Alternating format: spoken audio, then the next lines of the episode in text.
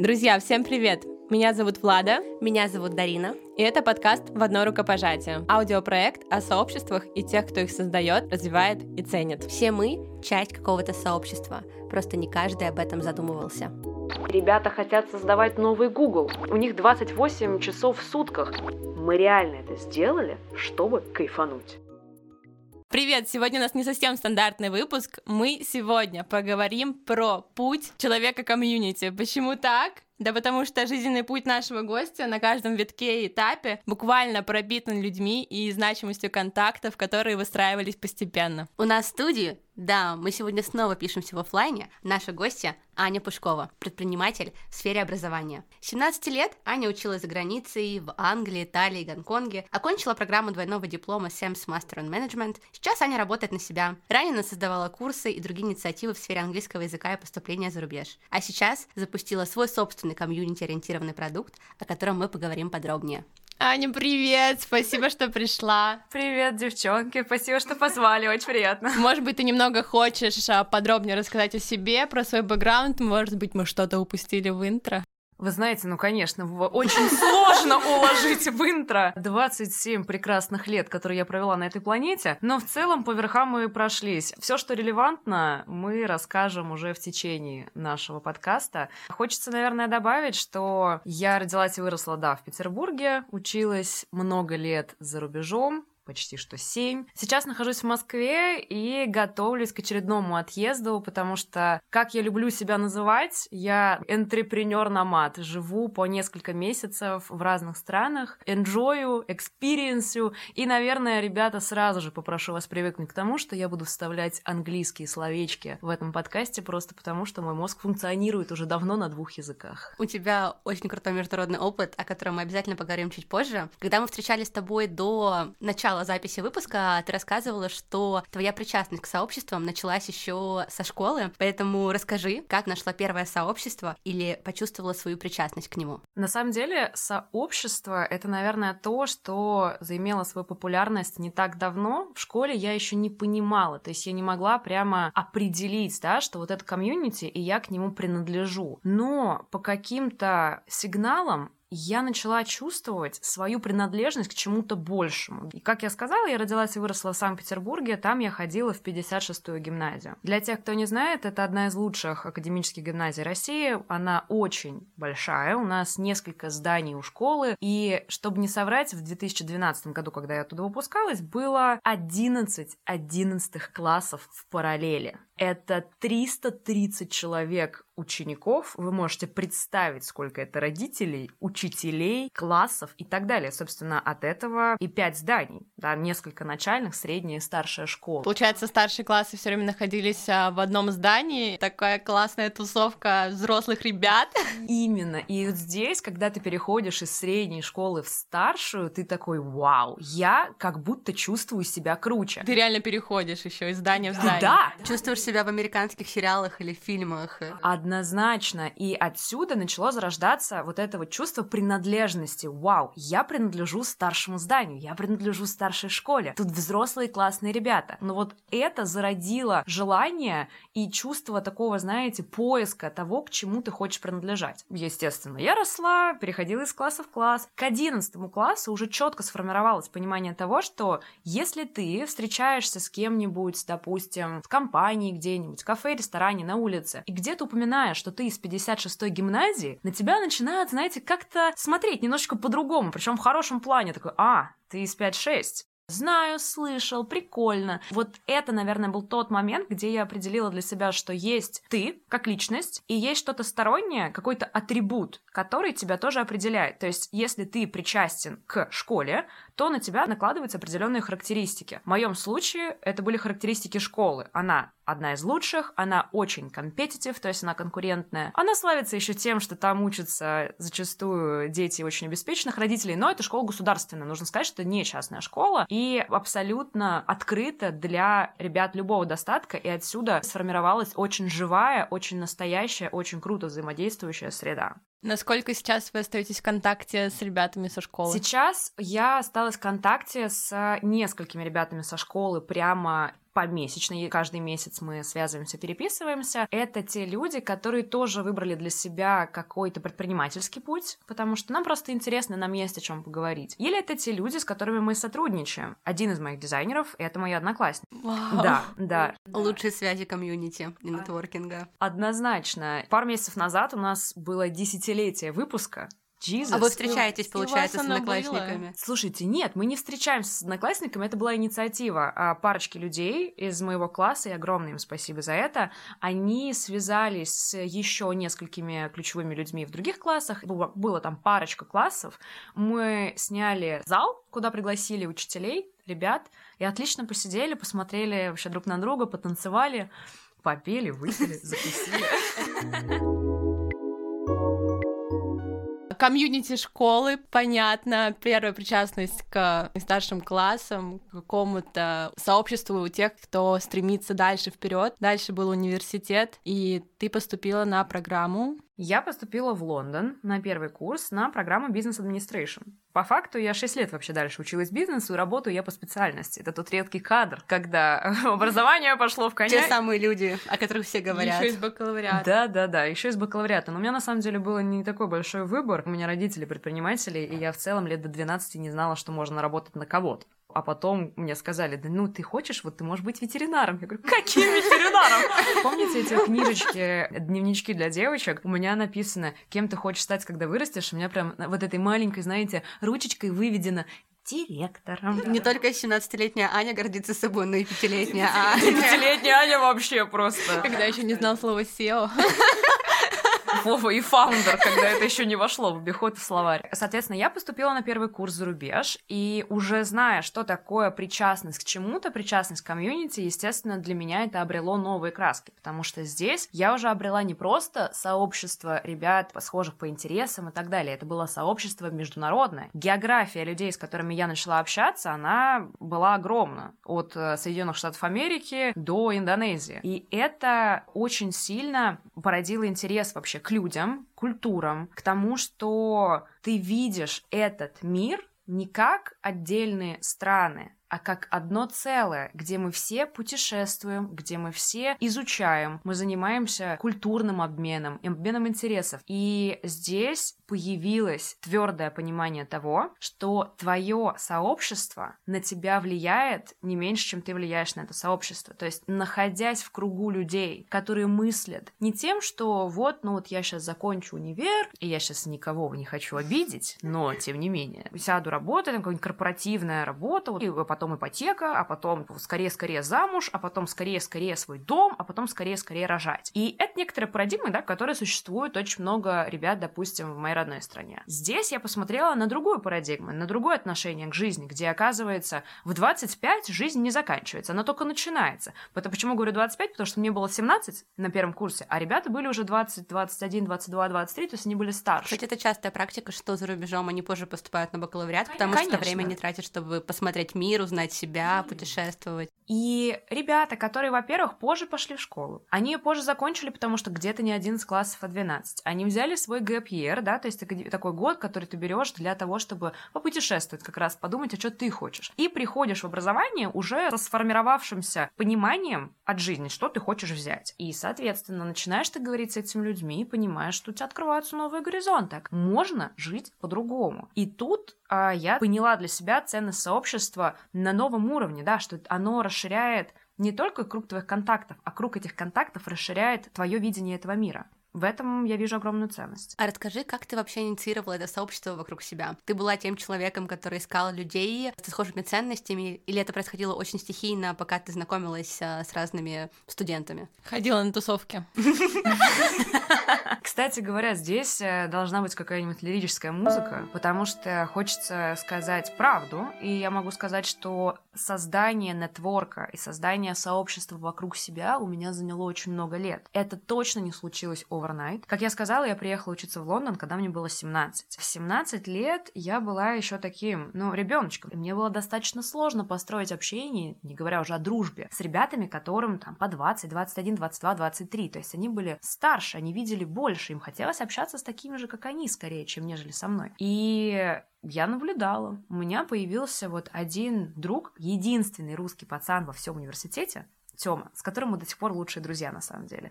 В первый год я общалась только с ним. Потом потихонечку я начала смотреть, куда можно вступить, в какие клубы, сообщества по интересам можно приткнуться, податься. Но это не было так, что, знаете, я пришла, открыла сразу с ноги дверь и вот э, залетела в какое-нибудь сообщество. Нет, это было постепенно. Потом я полтора года отучилась в Англии, поехала на обмен в Рим. Мне понравилось в Риме больше, я осталась в Риме. В университете, где я училась в Риме, сообщества, клубы, какие-то инициативы были гораздо более развиты. Таким образом, я, прилетев в Рим, придя в университет в первый день узнала, что есть сообщество Russian Speaking Community, да, сообщество русскоговорящих людей. То есть это сообщество, которое включало в себя ребят из России, из Украины, Беларуси, Казахстана и так далее. И я пришла туда. То есть я узнала, окей, оказывается, можно строить сообщество вокруг и такого чего-то. И там я обрела вот уже не только интернациональное, да, сообщество, а какое-то интернациональное сообщество внутри интернационального. Появились друзья оттуда. Потом я улетела учиться в Россию, потому что я закончила бакалавриат. У меня, к сожалению, не стало папы на четвертом курсе, и тогда я еще вообще не знала, что можно учиться за рубежом там бесплатно, что есть какие-то стипендии. Нет, у меня финансировал папа. Он был мой идейный и финансовый вдохновитель образования за рубежом, как я люблю про это говорить. И когда его не стало, это был, конечно же, большой шок. Я вернулась домой, потому что я хотела быть семьей, но я скажу честно, просто потому что, находясь в таком шоке, я выбрала поступать куда-то, где, я понимаю, для меня это будет меньше стресса. Это был на тот момент Россия, потрясающая высшая школа менеджмента, моя альма-матер, в которую, когда я поступила, я обрела еще одно сообщество, потому что в России вот это уже начало приобретать какую-то прям форму, комьюнити, да, если ты принадлежишь высшей школе менеджмента, то у тебя есть не только связь, допустим, с учениками, с которыми ты сейчас учишься, у тебя есть еще связь с выпускниками, еще одно измерение, да, появилось. И университет сам стимулирует такие связи. Конечно, стимулирует. Но вот мне кажется, что высшей школе менеджмента, я считаю, что в целом в небольших университетах это намного более ярко выражено, потому что, допустим, у нас есть чат выпускников, ВШМ. Ты понимаешь, что вот они, эти люди, которые прямо сейчас готовы создавать для тебя какие-то связи, помогать тебе, поддерживать тебя, потому что когда ты учишься за рубежом, такого чата как бы не существует. Ты понимаешь, что, скорее всего, обратясь в какую-нибудь компанию, ты можешь пойти там на сайт, на Фейсбуке, найти где-то там учился, и вот эта вот фраза, что «А, ты тоже учился в этом университете», из серии «Йоу-йоу-йоу, помоги», она сработает. Но здесь, мне кажется, GSOM, высшая школа менеджмента, они прям взяли и подняли это на новый уровень, когда ты видишь каждый день, что у тебя прям в руке, в твоем смартфоне есть вот это сообщество, которое работает, оно начинает генерировать для тебя какой-то новый уровень ценности, новый уровень уверенности в том, что вот ты принадлежишь этому месту, ты крутой, вот эти люди тоже крутые, и они тебе помогут. Для России вообще это очень нетипично, потому что обычно все говорят, что да, у нас есть сообщество выпускников, но я никогда не слышала, чтобы оно работало или приносило действительно какой-то импакт. Если это не твоя личная инициатива, и ты кому-то не пишешь сам. Мне кажется, такие сообщества формируются прямо сейчас. Я знаю, что Высшая школа экономики очень классное сообщество, у МФТИ очень классное сообщество. И дайте этому время. Это набирает обороты. Ну, кому, как не вам, знать, что за комьюнити будущее, за комьюнити настоящее. Поэтому это очень здорово. И я вижу, что, допустим, в Высшей школе менеджмента прям назначенные люди, которые за это отвечают и которые хотят сделать это лучше. Ну и мы готовы помогать в этом. Сердечко тает от таких инициатив.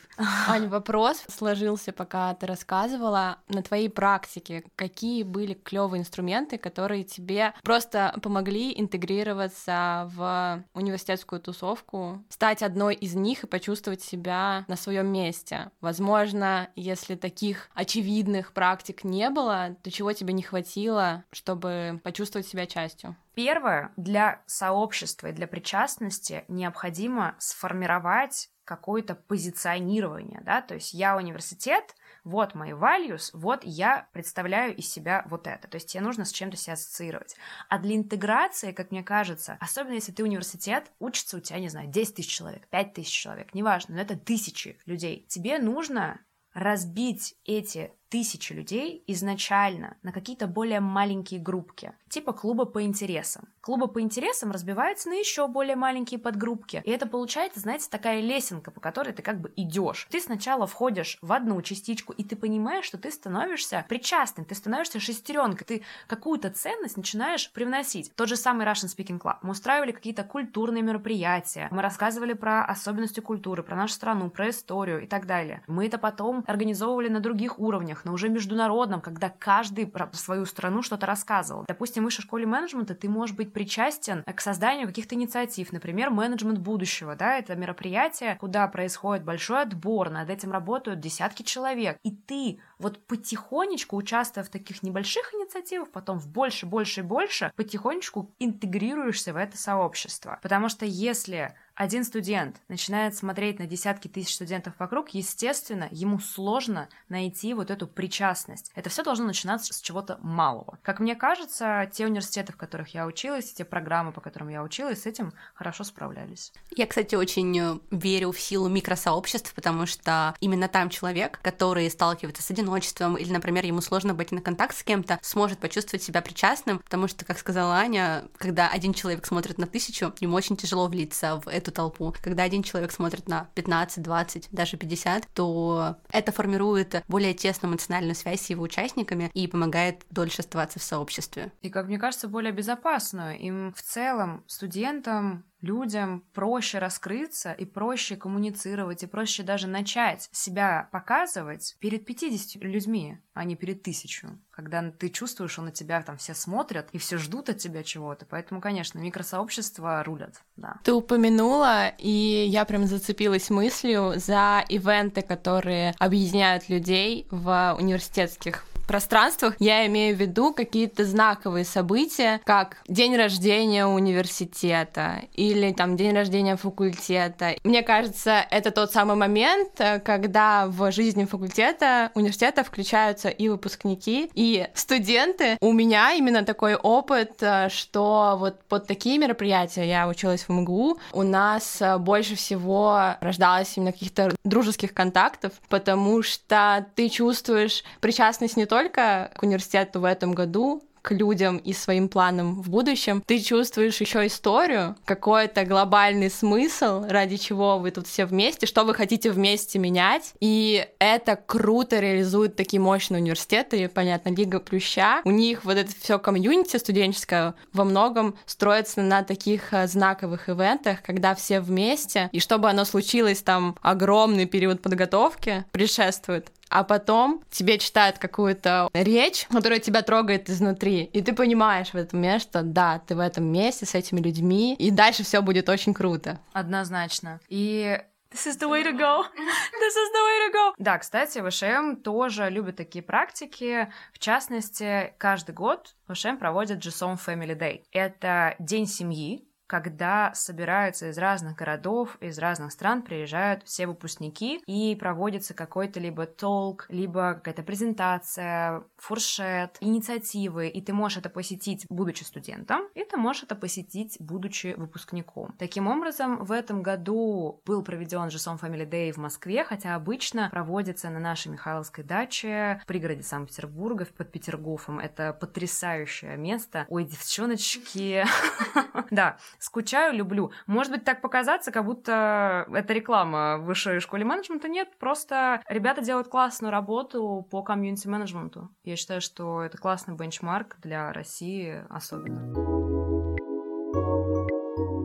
Аня, ты училась не все два года во ВШЭ, потому что твой опыт учебы за рубежом, он не то чтобы необъятный, но он действительно очень большой и повлиял на твое развитие. Поэтому расскажи про другую часть своей студенческой жизни. Да, давайте сделаем короткий рекап э, того, где я все-таки поучилась. 17 лет я улетела учиться в Лондон, полтора года вот училась там, два с половиной года я училась в Риме, вернулась год отучилась в Санкт-Петербурге в высшей школе менеджмента, и внутри ВШМ я подалась на программу СЕМС. СЕМС — это крупный альянс из более чем 30 бизнес-школ по всему миру. куда входят такие классные бизнес-школы, как ВУ, в Вене, Сен-Галине, по всей Европе. Это Эссады в Испании, школы в Лондоне, в Гонконге, Сингапуре, Штатах и так далее. Это очень компетитив программа, это очень конкурентная программа. Я поступала туда в семнадцатом году и на самом деле не подозревала вообще, на что я подписываюсь. Потому что я в целом, знаете, такой человек, который мало чего изучал до того, как подавать документы. Это во многом сформулировало и сформировало мою деятельность профессиональную после, потому что я совершила столько ошибок в процессе подачи заявок и учебы за рубежом, э, не сосчитать. И теперь, смотря на свои ошибки и смотря на то, как нужно было где-то более подготовленно и правильно подойти, я смогла помочь десяткам тысячам студентов не сделать эти ошибки. Поэтому спасибо себе в прошлом. Я вообще мало чего изучила, я посмотрела, Sims, ну, нормально, входит в топ-10 программ менеджменте по версии Financial Times, sounds about right. Нужно как будто вписаться. Как будто большинство так и выбирают. Вполне возможно, но вообще-то там... Это не реклама, но там гораздо больше ступенечек, которые нужно пройти, мои хорошие. Подписывайтесь на Инстаграм, расскажу. Отмен, друзья, я больше не блогер. И на самом деле сейчас я понимаю, что вот эта моя легкомысленность, она помогла мне, потому что если бы я реально, честно говоря, начала тогда читать, что для этого нужно, я бы, наверное, сравнила это со своими шансами и такая, да ну, наверное, мне не стоит. А так, поскольку это все было на каком-то легке, я достаточно быстро запрыгнула в эту программу, сдала все необходимые экзамены, помню, сдала на максимум интервью на эту программу. Прям как сейчас, помню, сидит передо мной приемная комиссия из пяти человек, глава офиса BCG, наша администрация, а я очень общительный человек, экстраверт до мозга костей, и на пятую минуту я уже помню, как я вскакиваю со стула, показываю, э, понимаете, главе BCG, как надо вейксерфить за катером, ну что вот стоечка вот так вот, и как бы вот здесь мы понеслись, и слово за слово, друзья, на 40 строках. Как проходит интервью? А после интервью все поехали на вейксерф. Вполне возможно. Это могло бы быть так, но, по-моему, была уже поздняя осень. Я прошла на эту программу, выбрала как школу партнера Гонконг. В чем заключается смысл вообще этой программы? Эта программа идет год. Все школы-партнеры договариваются между собой, что у них одна и та же программа. То есть мы по факту учимся по одинаковой программе со школой в Лондоне, со школой в Дании и так далее. Один семестр ты проводишь в своей home school, домашней школе, а один семестр ты можешь выбрать, куда ты хочешь поехать по обмену. Мой выбор пал на Гонконг, потому что, во-первых, в 15 лет я там была со своим папой, у меня остались прекрасные воспоминания, потом меня всегда манила Азия, я все-таки 4 года провела в Европе, мне хотелось попутешествовать, посмотреть посмотреть. И как будто, ну, меня туда просто привела интуиция. И я поняла, уже прилетев туда, что, конечно, я ни разу не ошиблась. Гонконг, как потом оказалось, это одна из самых лучших бизнес-школ во всей сетке Альянса Семс, и туда приехали, ну вот, ребята, лучшие из лучших. И вот это комьюнити как раз добавило еще одно измерение, что ты можешь находиться в узкой компании, очень сильных людей, которые показывают тебе еще одни грани мира, которые мыслят уже даже не категориями того, что вот куда я сейчас закончу, пойду работать, а из серии ребята хотят создавать новый Google, ребята хотят создавать новый Facebook, у них 28 часов в сутках. Друзья, это был вихрь, который меня подхватил, и, наверное, тогда окончательно закрепило сознание того, что люди вокруг тебя определяют твою жизнь и твой путь в очень многом. Ты — это некое общее того, что творится вокруг тебя и какое мышление имеют люди вокруг тебя. И тогда я понимаю, что закоренилась вот эта вот история, которая спустя много лет, 3-4 года, когда я уже начала создавать собственный бизнес, привела меня к тому, что я ставлю комьюнити в центр своих продуктов у тебя огромное международное сообщество именно друзей, знакомых, с которыми ты училась. Расскажи, как поддерживать контакты со всеми этими людьми. У тебя есть какие-то традиции, например, так, по понедельникам я пишу всем привет и спрашиваю, как стране. В понедельник у меня Гонконг, в среду у меня Италия.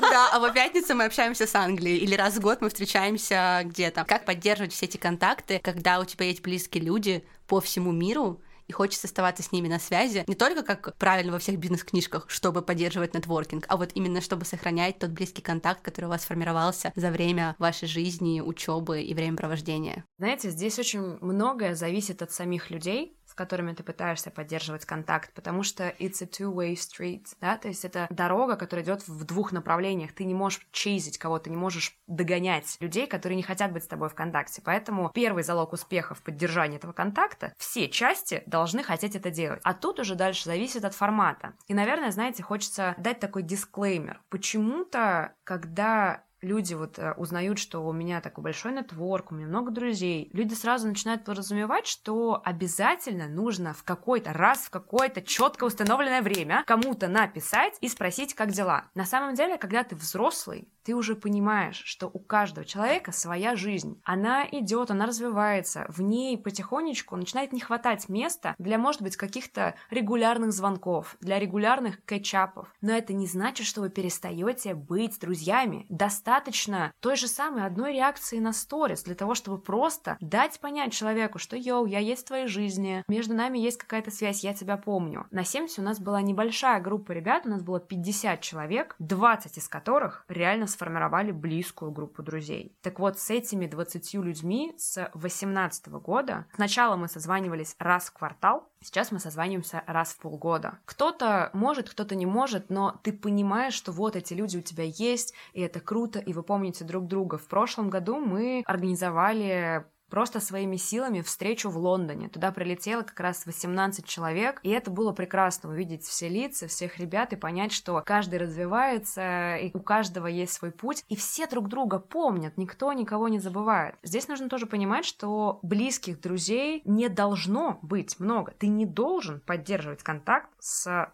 сотней человек. Тебе достаточно выделить для себя 20 тех которых ты, окей, ты любишь, ты помнишь, ты знаешь, у тебя с ними одинаковый вектор развития, и иногда писать, иногда звонить, но не забывать то, что все вокруг взрослые люди, и это нормально жить свою жизнь и просто помнить, что вы друг у друга есть. Как правило, даже в таком сообществе друзей складываются определенные роли. Кто-то заводила в большей степени, кто-то отвечает за движ, кто-то просто присоединяется, потому что постоянный цейтнот режим. Ребята, просто говорите место, время, я буду там. Ты себя к какой роли относишь? Я точно точно не организатор, именно, знаете, как менеджер, там всех собрать, все написать. Но такой тоже должен быть. Такой точно должен быть. И у вас их несколько? У нас вообще в целом внутри комьюнити Семса есть student board. У нас есть президент и вице-президент. И вот президент выступает именно с менеджерской точки зрения, с управленческой. Я считаю, я горящая задница. Моя роль это вот горящие глаза и горящая задница. Я залетаю такая, так, ребята, слушайте, да, ага, а может быть Лондон, а может быть вот сюда, а может, а? И то есть я подстрекатель, а я присылаю там фотку, с кем-нибудь увиделись в Испании случайно, присылаю фотку в общий чатик, типа, о, ребята, смотрите, мы тут с Сирилом увиделись в Испании, а давайте я тут буду еще в Италии, а кто еще? Ну вот такой человек это я. Просто Аня зарядила всех своей энергией, у них уже нет шанса, чтобы не прийти или не полететь в Лондон. правило, это так и работает, что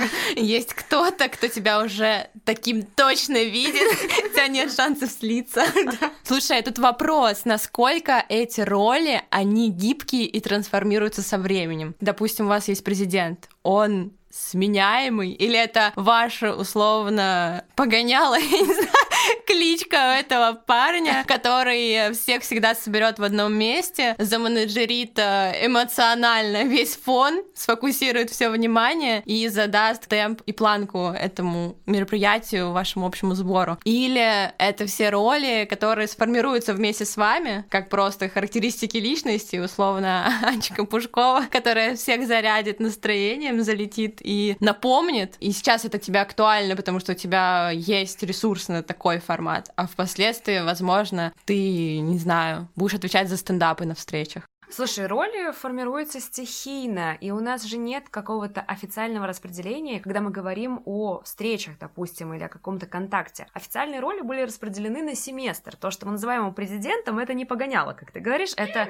настоящая роль. У нас есть президент, вице-президент, главный потому-то, главный... И он выбирается. Он выбирается на семестр. То есть все, мы семестр отучились, наш семс закончился, мы выпустились, все, он остался президентом как бы просто в наших глазах. Мы помним его как президента президента. И он сам счастлив э, иметь эту роль. А так мы же все self-sufficient. Сам каждый стихийно выбирает свою роль, и если в какой-то момент моя энергия закончится, я не буду себя форсить, я не буду себя заставлять. До сих пор, спустя столько лет, Сем занимает очень теплое место в моем сердце, и у меня загораются глаза, когда я про это говорю. И на самом деле вот э, из Семса я обрела своего самого близкого, лучшего друга интернационального. У меня есть лучший друг, итальянец. И, собственно говоря, благодаря Семсу мы познакомились во время семестра. Мы с ним пропутешествовали по всей Азии, девочки, за 4 месяца. Мы... Мы познакомились в Гонконге. Мы познакомились в Гонконге и оттуда пропутешествовали в 10 стран за 4 месяца.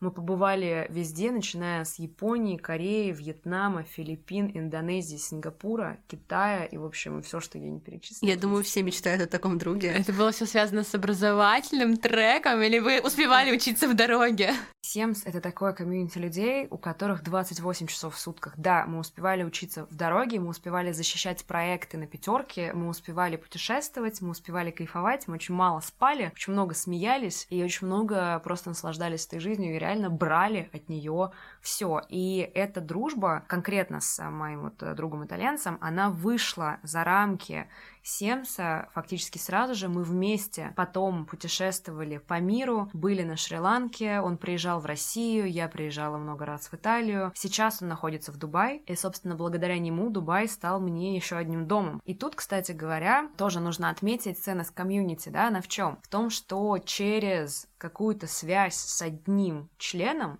ты потом формируешь новые связи с его друзьями с его комьюнити. И если ты достаточно тесно с ним общаешься, то его комьюнити становится и твоим. Это ровно то, что сейчас произошло. Его близкие друзья стали моими близкими друзьями. Просто потому, что я часто там была, мы часто проводили время вместе, и наши ценности максимально совпадали. И оно работает. И оно очень классно работает.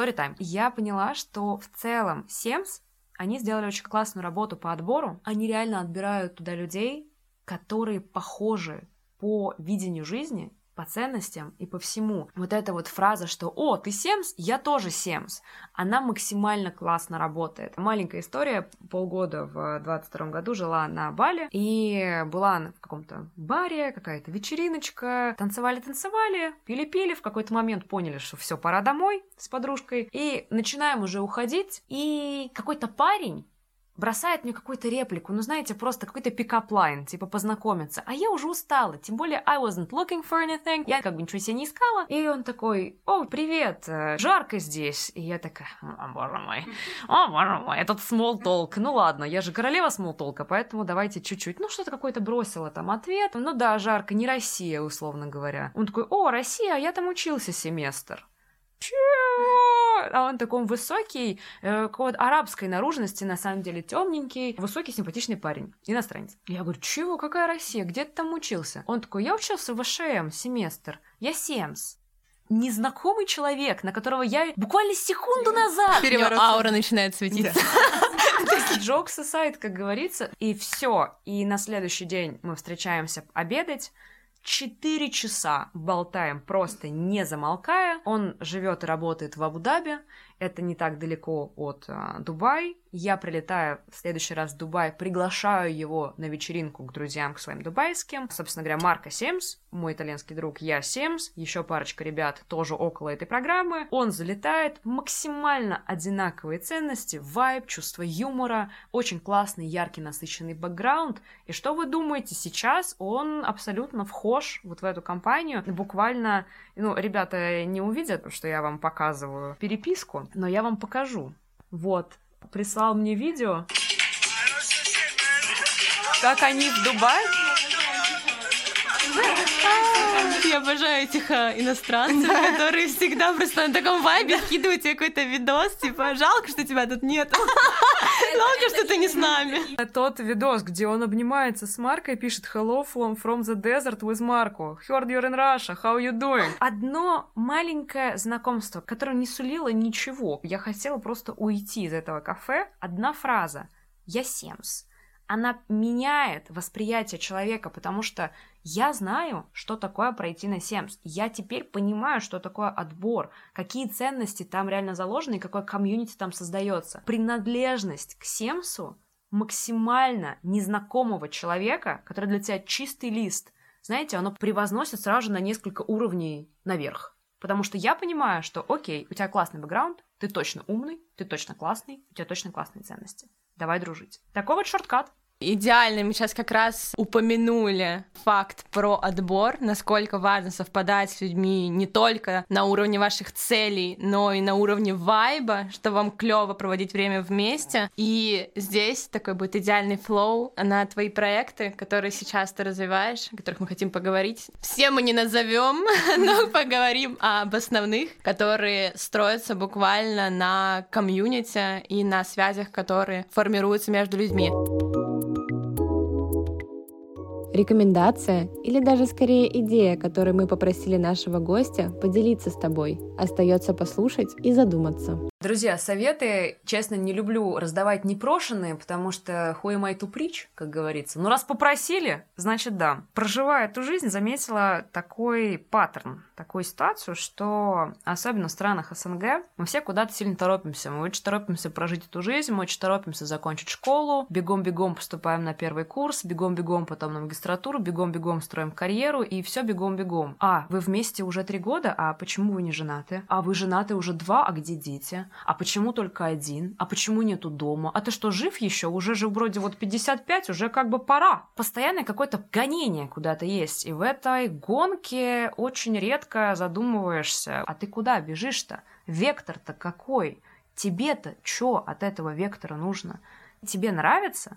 Или тебе не нравится, можно, ребят, просто остановиться в какой-то момент и задуматься, а куда бежим. Финишной прямой не существует, нету никакого приза в конце, до которого можно добежать. Поэтому вместо того, чтобы оглядываться по сторонам и сравнивать себя с теми, кто также бежит, выходите из этой гонки, посмотрите конкретно на свою жизнь. Возьмите гэп возьмите сабатикл, возьмите отпуск, подумайте, а вы что хотите от этой жизни? Потому что никто вам не скажет, никто не придет, никакого волшебного пинка не будет. Вот это только волшебный пинок, до которого вот вы дослушали. Вот он вам и, э, пожалуйста, под задницу приземлился сейчас. Но так вы понимаете, что люди по улицам не ходят и не говорят, Влада, а ты точно делаешь то, что ты хочешь делать?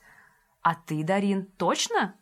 Задумайся. Так вот, ребят, нам про это не напоминают, потому что когда все бегут, бегут, бегут, система работает. Рабочие места заполнены, capacity есть, вроде система как бы работает. Выходите из системы. Все матрица, вселенная не существует, ребята. Цели в жизни нет. Давайте кайфовать и делать только классные дела, которые нам нравятся. И привносить ценность этому миру, гордиться собой, и истинно наслаждаться. И то, что я люблю повторять э, своим близким друзьям, ты не будешь счастлив завтра, если ты не счастлив сегодня. Любая история про то, что ну я завтра там начну думать, ну я завтра, завтра не существует. Есть только этот момент и только сейчас. Поэтому, йоу, начинаем задумываться о том, куда мы бежим, зачем мы бежим. Если это не нужно, то никогда не поздно себя перестроить, никогда не поздно начать заново, никогда не поздно признаться в себе в том, что ты что-то хочешь делать и начать это делать.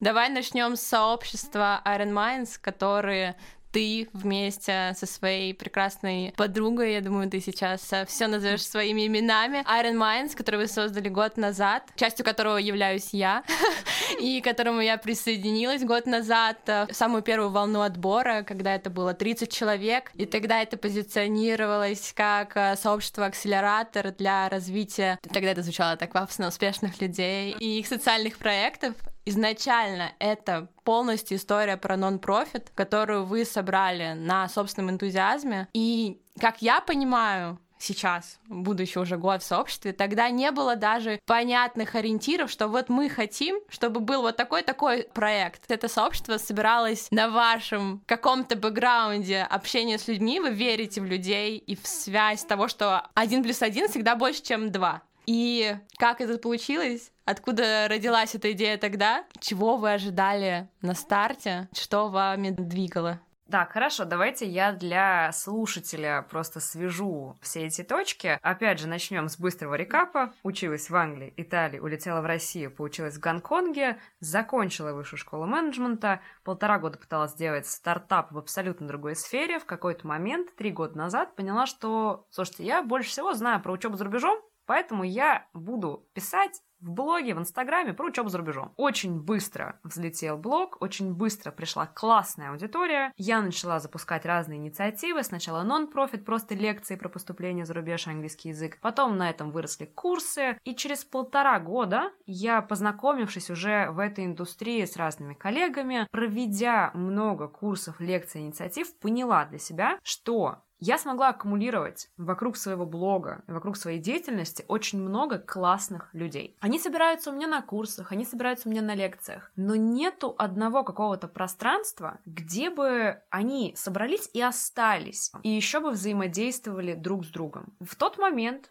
я очень тесно общалась со своей коллегой, уже подругой Катей Завьяловой, которая является образовательным консультантом, 10 плюс лет корпоративной карьеры в таких компаниях, как Марс, Маккинзи. Последние несколько лет она предприниматель. Она тоже жила и училась за рубежом, и она полностью разделяет мое понимание о том, как важно комьюнити, как важны люди. И мы вот на этой реактивной тяге нашего желания создать что-то ценное для людей, потому что, как вы правильно заметили, я люблю людей, и Катюша тоже любит людей. Мы подумали, мы делаем классные продукты. Мы делаем лекции, мы делаем курсы, они получают знания. Но чего не хватает? И мы подумали, что не хватает какой-то платформы, которая бы объединяла людей не вокруг продукта, а вокруг самих людей. Хотелось создать плотные, классные связи, такую базу нетворка, базу experience sharing, для людей. Таким образом родился, собственно, Iron Minds. Это некое сообщество, которое должно было сформировать само себя.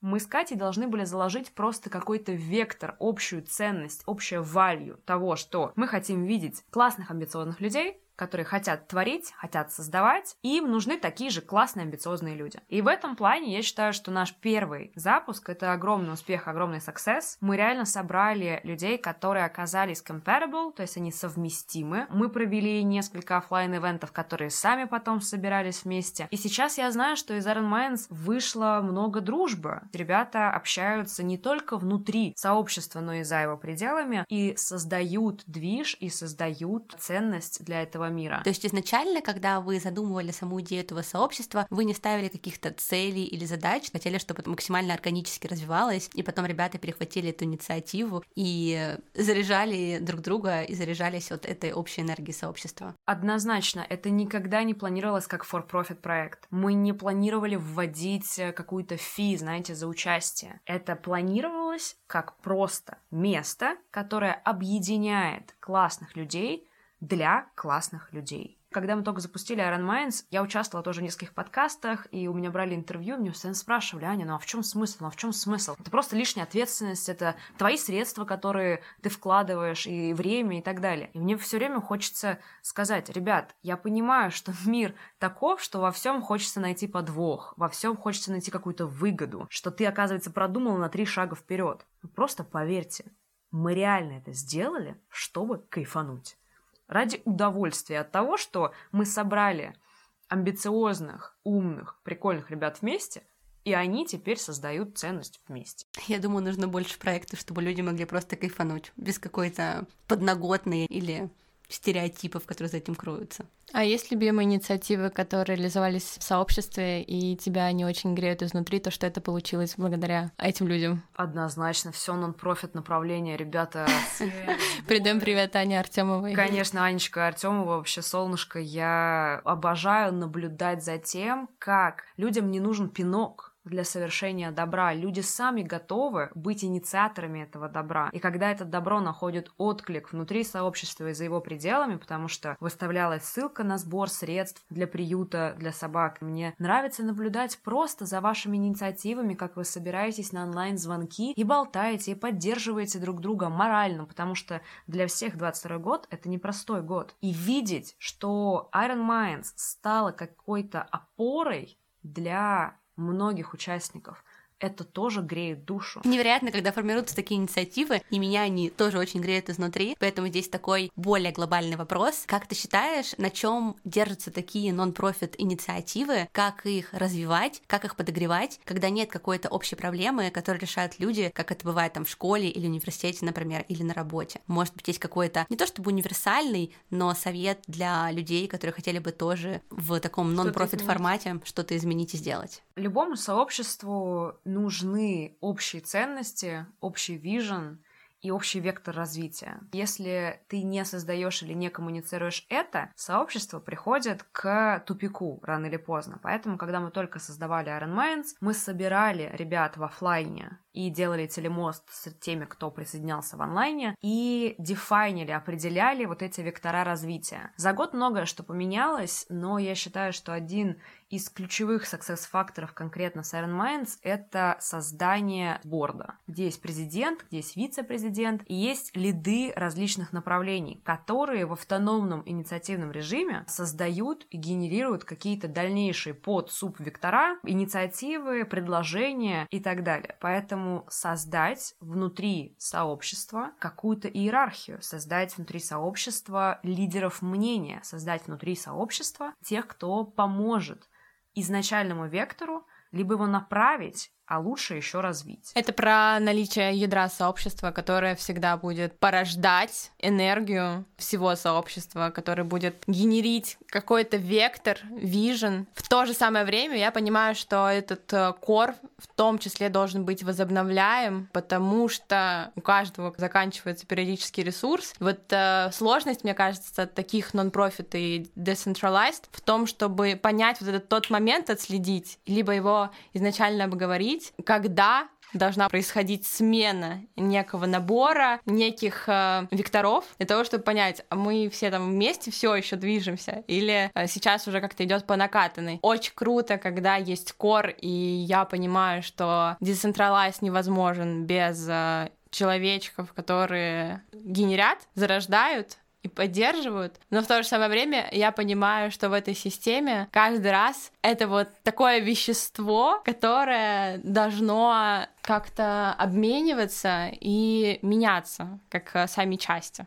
Да, новая кровь очень сильно важна, потому что должна быть сменяемость людей наверху, должен быть новый поток идей, энергии, взгляда со стороны, потому что когда ты внутри проекта достаточно долго, взгляд начинает замыливаться, энергия начинает теряться. Поэтому раз в год ребята в Iron Minds приглашают новых людей, смотрят на них со стороны, и я уверена, что борт придет к тому, чтобы переизбраться и дать шанс новым людям выразить себя, и для этого нужна просто какая-то периодичность. Но и если вот новое сообщество, не надо расстраиваться или переживать, если у вас этого нет, то все должно происходить органично. Я, в принципе, очень многие решения, и я не призываю это делать всем, но многие решения я принимаю в работе интуитивно, просто потому что я так чувствую, вот эмпатично. Empathy-based decision making. И в какой-то момент ты начинаешь считывать, что все, энергия увядает, нужен какой-то новый рывок, и в этот момент, да, нужно сменить. Кстати, здесь очень во многом про лидерство, про то, что у тебя должны быть э, сильно прокачаны лидерские качества, чтобы ты в какой-то момент словил себя в состоянии, когда ты понимаешь, что ты там больше не можешь дать в моменте, и ты вовремя отследил,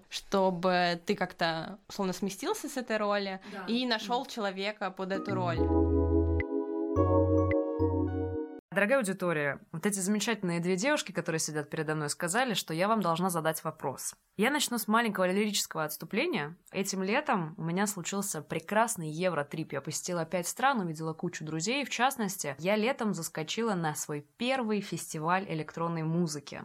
Tomorrowland. Для тех, кто не знает, это один из самых больших фестивалей в мире, самый большой в Европе. Там 12 огромных сцен, десятки тысяч людей, которые слушают электронную музыку, танцуют, отдыхают и прекрасно проводят свое время. Собственно, там мы столкнулись с такой ситуацией, которую после обсуждали с друзьями и не могли, кстати говоря, прийти к какому-то одному ответу или решению. И вы сразу же тоже не кидайтесь на самый очевидный ответ. Подумайте, Мы говорили про диджеев. Вы знаете, там была такая главная сцена, на которой могло вместиться 5 тысяч человек или 7 тысяч человек, и все вот э, орали, кричали и так далее. И был, знаете, вот э, туалет около этой сцены, в которой, к нашему удивлению, тоже был диджей, который диджейл. Так вот, ребят, внимание, вопрос.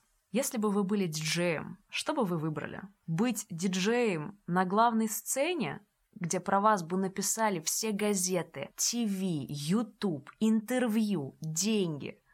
Но перед вами танцевало бы просто три человека. Ну, три человека пришли вас послушать.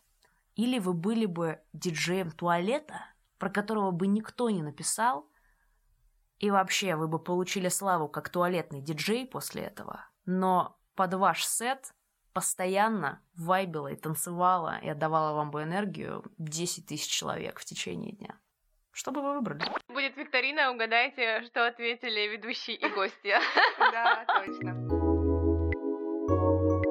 Предлагаю перейти к твоему следующему проекту, который как yes. раз-таки только набирает обороты. Рассказать тебе самой про твой English Stretching Club. Что это, как он создался, почему с большим удовольствием. Последние полтора года я запускала курсы по английскому языку, которые базируются на концепте English Stretching. Условно говоря, языки не создавались для того, чтобы быть переведенными один на другой. Все языки разные, они впитали разную культуру, отражали разные события, и строятся они по-разному. Поэтому английский учить переводом на русский невозможно. Короткий пример. На русском мы говорим слово «цель», в английском есть aim, objective, purpose, target, ambition и так далее. Какую вы выберете и почему? Контекстуальные различия — это очень важно. И именно на контекстуальных различиях и на вот полном объеме выражения, слов, фраз можно выучить классно английский язык. Это легло в основу концепции English Stretching. Полтора года назад мы с командой начали запускать курсы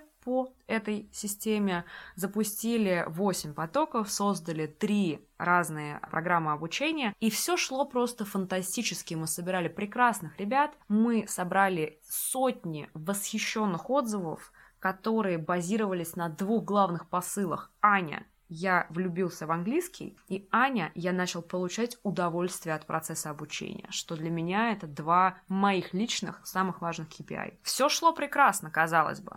Но в какой-то момент, в начале лета, я собираю всю команду на общий кол и говорю, что мы перестаем делать запуски курсов.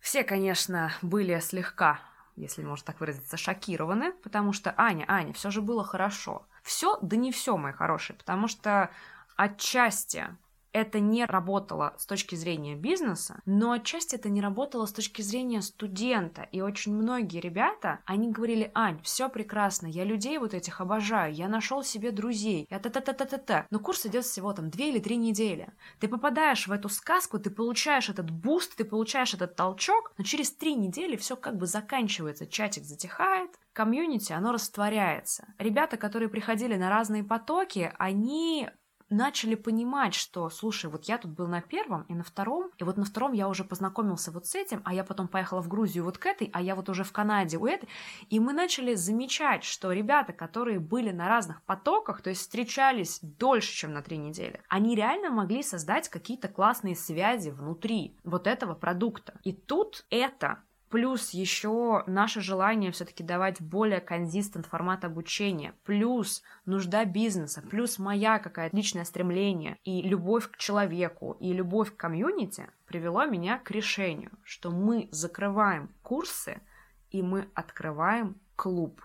Клуб English Stretching Club или коротко ES Club это условно интерактивное пространство для изучения английского языка. Ты можешь туда вступить один раз в два месяца, выбрать трек обучения и обучаться по нему английскому языку. У тебя раз в неделю есть урочек, есть спикинг-клубы, Фидбэк-хабы — это онлайн-включение ментора, который отвечает на твои вопросы. Есть чаты, и есть один главный чат, где все общаются, знакомятся, присылают фотографии, а ребята я тут, а ребята я здесь. И это все максимально свежее, мы вот буквально подходим ко второй неделе обучения только. Я передаю привет всем моим сладеньким карамелечкам, кто доверился и присоединился к клубу, потому что формат реально новый. И в целом, я думаю, что вы согласитесь, что в России, в странах СНГ подписываются подписка и вот эта вот subscription-based model, membership model, она не очень сильно еще распространена. Как будто бы настолько все не определено, что не хочется вписываться куда-то с каким-то long-term vision. Но здесь просто нужно вовремя распознать ценность. Благодаря тому, что я вела последние три года деятельность, которая была направлена на рассказы про обучение за рубежом, про путешествия, про английский язык, про образование, у меня аккумулировалась аудитория, которая горит одним и тем же. Это умные, классные ребята, которые хотят брать что-то от жизни, которые хотят учиться и вкладывать в себя. И вот они, наконец-то, оказываются под одной крышей, где они все вместе знакомятся, варятся и так далее. Какие у нас будут next step по созданию именно комьюнити? Потому что, естественно, комьюнити — это одна из самых ценных частичек этого клуба. Во-первых, мы хотим создать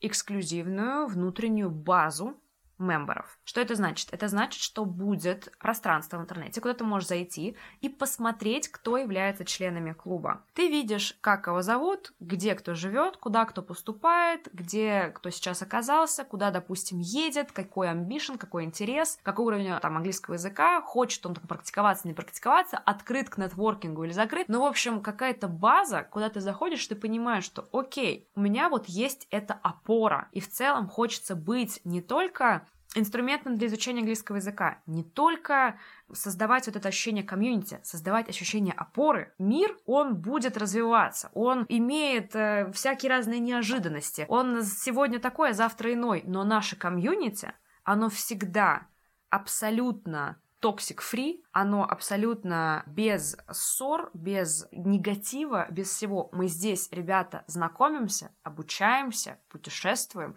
и любим этот мир. А если ты не согласен с этими ценностями, значит, ты не часть этого комьюнити. И здесь хочется тоже сказать, что я не стремлюсь к цифре в миллион человек в этом комьюнити. Я буду счастлива иметь там несколько тысяч, десять тысяч человек, но тех реально человек, которые понимают друг друга, которые разделяют эту ценность, которые хотят создавать, а не разрушать, дружить, а не ссориться. И я счастлива, честно говоря, что спустя три года своей деятельности к этому пришла. Это очень откликается мне, с учетом того, что мы последний час говорим с вами о комьюнити и о том, сколько это дало мне, и как по-разному оно раскрывалось для меня в течение всей моей жизни — Хочется собрать вот эти best practices, хочется собрать все те ценности, которые это принесло мне, и дать это ребят. Ань, а такой момент, когда ты запускаешь курс, человек, который к нему присоединяется, знает, зачем он на него идет,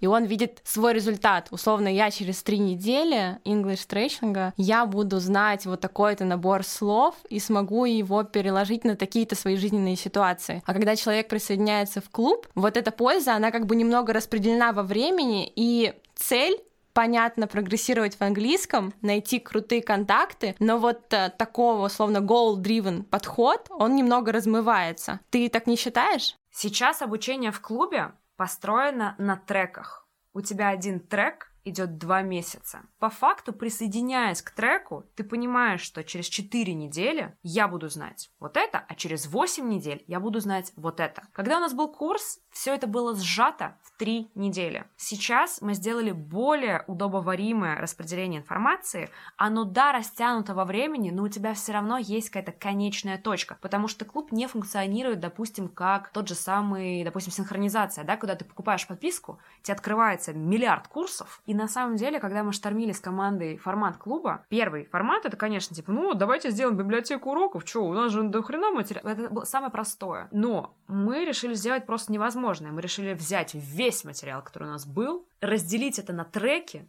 и запустить обучение синхронно по разным трекам в зависимости от предпочтения студента. Процессуально это очень сложно, но сейчас мы проделали колоссальную работу для того, чтобы улучшить именно сам learning experience ученика. Ты получаешь информацию гораздо более удобоваримо, по гораздо более продуманной методологии, плюс ты после каждого отдельного урока получаешь возможность отпрактиковаться в спикинг-клубе и еще прийти на онлайн-встречу с ментором, где это видно. И это все за, я считаю, очень reasonable прайс. Очень важно, что вы исходите из потребностей самих студентов, которым это важно. И здесь такой вопрос рождается. Вы создаете образовательный продукт, который конкурирует за время и внимание ребят э, не только с другими продуктами, но в то же время и социальными сетями, и его жизнью. Поделись, э, как можно подогревать интерес ребят и удерживать их внимание на таком клубе, чтобы они не угасали, а наоборот каждый раз подпитывались, и у них было вдохновение, желание двигаться дальше? Это очень классный вопрос, и любой, мне кажется, бизнес, который сейчас работает в education или в entertainment, мы все конкурируем за внимание. Да и любые в целом задачи, любые хотелки конкурируют за внимание и время. И здесь я думаю, что мы еще в процессе выведения идеальной формулы, но я точно знаю, что человеку нужен человек, человеку нужна человеческая энергия, человеку нужно сделать процесс обучения не только полезным, но еще и классным, легким, чтобы, закрывая лекцию, у студента оставалось ощущение accomplishment, что он что-то сделал классное, и оставалось больше энергии, чем то количество, с которым он эту лекцию открывал. Очень редко такие лекции вообще проходят в университете, mm-hmm. не знаю, в школе, когда ты это ощущаешь не как 40 минут зря проведенного времени. В этот раз я купил колу, пара будет веселее. 40 там минут, полтора часа. И, как правило, после таких пар уроков ты выходишь, э, и тебе нужно еще время, чтобы отдохнуть и включиться обратно в свою жизнь. То есть это как бы такой слив энергии, который ты должен заполнить и еще к нему вернуться, там, выполняя какое-то количество домашних заданий. Вообще редкое явление в образовании, когда ты приходишь туда, чтобы зарядить. Однозначно. Ну, и здесь мы можем уйти в одну ветвь обсуждения, а можем в другую. Я могу продолжить говорить о том, что я говорила, но это просто интересная мысль о том, а что тебя драйвит в создании образовательного продукта. Если тебя драйвят бабки, то это понятное дело, что тебе наплевать на образовательный процесс. Ты просто выжимаешь максимально маржу, максимально дешевые себе набираешь сотрудников фот, чтобы у тебя это все работало и экономика сходилась. И вот она, пожалуйста, образовательный тебе продукт. Но у нас команда работает совершенно по другим ценностям. Во-первых, мы реально закладываем в основу нашего продукта вот эту бешеную энергетику, любовь к английскому языку, любовь к образованию, любовь к развитию, и мы натурально хотим приносить кайф и наслаждение. Потому что, как я часто говорю всем, и друзьям, и приятелям, и в интервью, в чем я вообще вижу ценность там своей деятельности для себя же. Я делаю только то, что мне нравится. Я не могу делать по-другому. Иначе зачем? Мы эту жизнь живем зачем? В целом, сейчас я помню, с чего мы ушли, я к этому вернусь. Я адепт эволюции и, собственно, там, теория большого взрыва, неважно. В общем, эволюционно, друзья, наш мозг сформирован таким образом, что он выделяет энергию только на то, чем мы реально хотим, в чем мы можем реально убедить его, что это вот нам нужно. И по факту, друзья, никакой высшей цели в нашей жизни нет. Мы можем вот придумать только то, условно, на что наш мозг выделит энергию и что нам принесет от этого удовольствие. Ничего, как мне кажется, высшего здесь нет. Ты просто пытаешься прожить эту жизнь, максимизировать удовольствие свое и окружающих, как я это вижу. Я хочу оставить после себя эту планету лучше, как я ее получил, условно говоря, когда сюда пришла. И отсюда, собственно говоря, вот этот вот принцип того, что я делаю только то, что кайф. Отсюда принцип того, что когда я снимаю лекцию, я хочу передать свою энергию, я хочу отдать вот это. Поэтому в своей лекции я начинаю там, я включаю музыку. Я такая, ну что, ребята, представляем, сейчас мы выучим английский, сейчас как поедем на Ибицу, моя хорошая, прям Миконос, коктейльчик в руке, кому нет 18, безалкогольный. И сейчас парам-пам-пам, и все, музычка играет, и я понимаю, что все, they're hooked, like, they're ready to study. Они готовы учиться, и давайте, понеслась. В этом проявляется моя жизнь, мой purpose, мое проявление в этом мире. И возвращаясь к твоему вопросу, how, how do we keep them motivated, да? То есть как мы сохраняем их мотивацию. Так у меня команда такая же. Я набираю людей в команду с ебанцой. Я знаю, что мне нужны менторы с ебанцой, потому что это ебанца, это то, что заводит волшебный двигатель этой энергии. Если вы откроете чаты треков после спикинг-клубов с нашими менторами, ребята пишут, вау, это вот это, что это за энергия? Я, блин, открыла на платформе сразу же после спикинг-клуба, все сделала. Ребята, я хочу жить, я хочу поступать. Понимаете? Ну вот в таком формате мы просто заряжаем. Туда нужно многим, я думаю. Цель появилась. Вот это мы такой хаб энергии.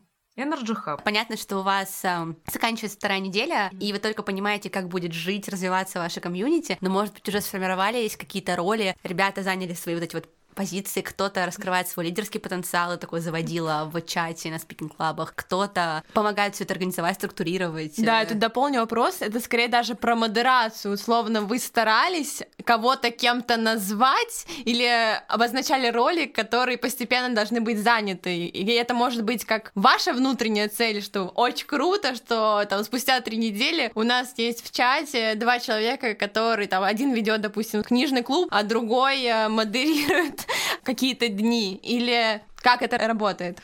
Сейчас это работает так, что команда находится в позиции наблюдателя. Мы сейчас observing. Есть заводилы, есть те, которые пишут постоянно какой-то фидбэк. Есть те, которые находят моменты для улучшений, сразу их предлагают. Кто-то в чате, кто-то лично. И на этих наблюдениях складывается общее впечатление о вовлеченности человека и насколько он хочет быть частью клуба и что он хочет и может привнести. Мы хотим создать внутри некую структуру, где у нас будут тоже внутри сообщества свои лидеры. Мы будем общаться с ребятами и узнавать у них, как они это видят, на фокус-группах, в общих опросах, потому что мы хотим строить это сообщество симбиотически, да, то есть вместе с людьми, не топ-даун approach, а bottom-up, или такой даже не просто bottom-up, а middle-middle, условно говоря, когда вы находитесь в постоянной, открытой, классной коммуникации. Обожаю лидерскую систему. Это была моя большая отдушина на прошлом проекте. Я прям обожаю лидеров сообщества и этих крутых контрибьюторов. Забегая вперед, не хочется спойлерить, но уже сейчас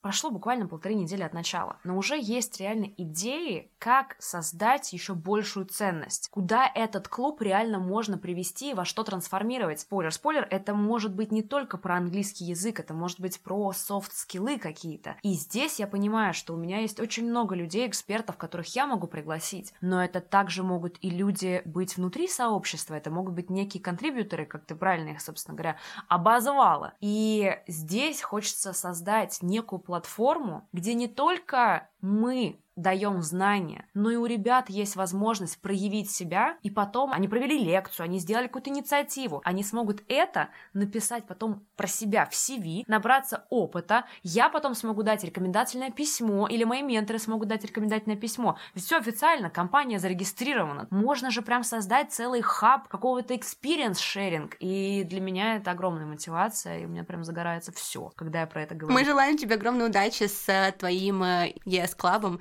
и мы уверены, что через короткий промежуток времени мы уже видим развитие софт-скильного направления, назовем его так, и предлагаем перейти к нашей любимой части — Блицу. Каждый выпуск мы заканчиваем нашей рубрикой Блиц, где мы задаем короткие вопросы. Ты можешь отвечать на них так, как тебе комфортно. Так что погнали. Ань, в чем сила сообщества? Сила сообщества скрыта в том, что очень много маленьких частичек, становясь одним целым, превращаются в силу, которую не остановить. В магии соединения. Оффлайн или онлайн? Оффлайн, motherfuckers. Да, конечно. Нет, на самом деле это то, что вырвалось после ковида, после двух э, лет того, когда все были на онлайне, и вся моя команда в онлайне, и все раскиданы по миру. И сейчас, когда уже начинаешь задумываться об этом вопросе, офлайн мне, как человеку, которому важно видеть, чувствовать энергию, трогать и так далее, у меня тач — это один из языков любви, поэтому очень сложно, когда ты через экран компьютера пытаешься выразить эту свою любовь. Но, конечно, сила в гибриде. Гибриде того, что онлайн позволяет тебе расширить свой офлайн и наоборот. Аня, мы поговорили про твой продукт, было глобально про peer-to-peer обучение, в том числе про обучение от человека к человеку. Скажи, в чем ты видишь э, основную эффективность такого формата? Это про что? Peer-to-peer, во-первых, обучение — это то, что закладывает изначальные связи, на которых ты дальше можешь построить не только обучение, но и дружбу, но и это про experience sharing, это про mistakes sharing. Очень сложно в обучении иногда посмотреть со стороны на самого себя, но если ты поставлен в peer-to-peer в пару с человеком, у которого навыки схожи с твоими, и ты понимаешь, что смотря на него со стороны, ты начинаешь замечать какие-то ошибки или то, что можно проработать в себе.